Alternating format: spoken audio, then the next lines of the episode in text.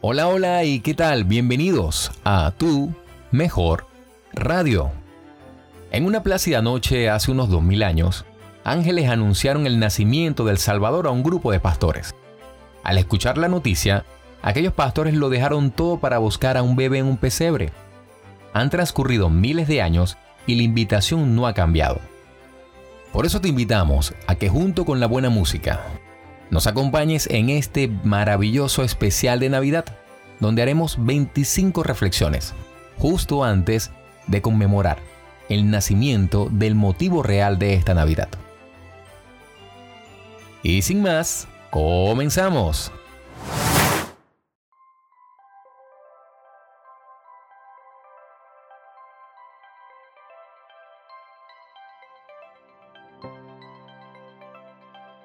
Reflexión número 9. Jesucristo es nuestro pariente redentor. El Antiguo Testamento anuncia la venida de un redentor divino que restaurará a la humanidad del yugo y el cautiverio. Un símbolo de esta redención venidera era el rol del pariente redentor, un familiar cercano que podía escoger rescatar a un familiar al pagar sus deudas.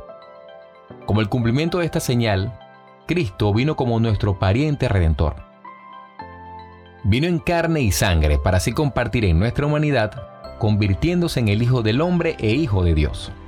Caminó a nuestro lado, identificándose con nosotros para poder pagar nuestras deudas y mostrando la senda para volver a nuestro Creador.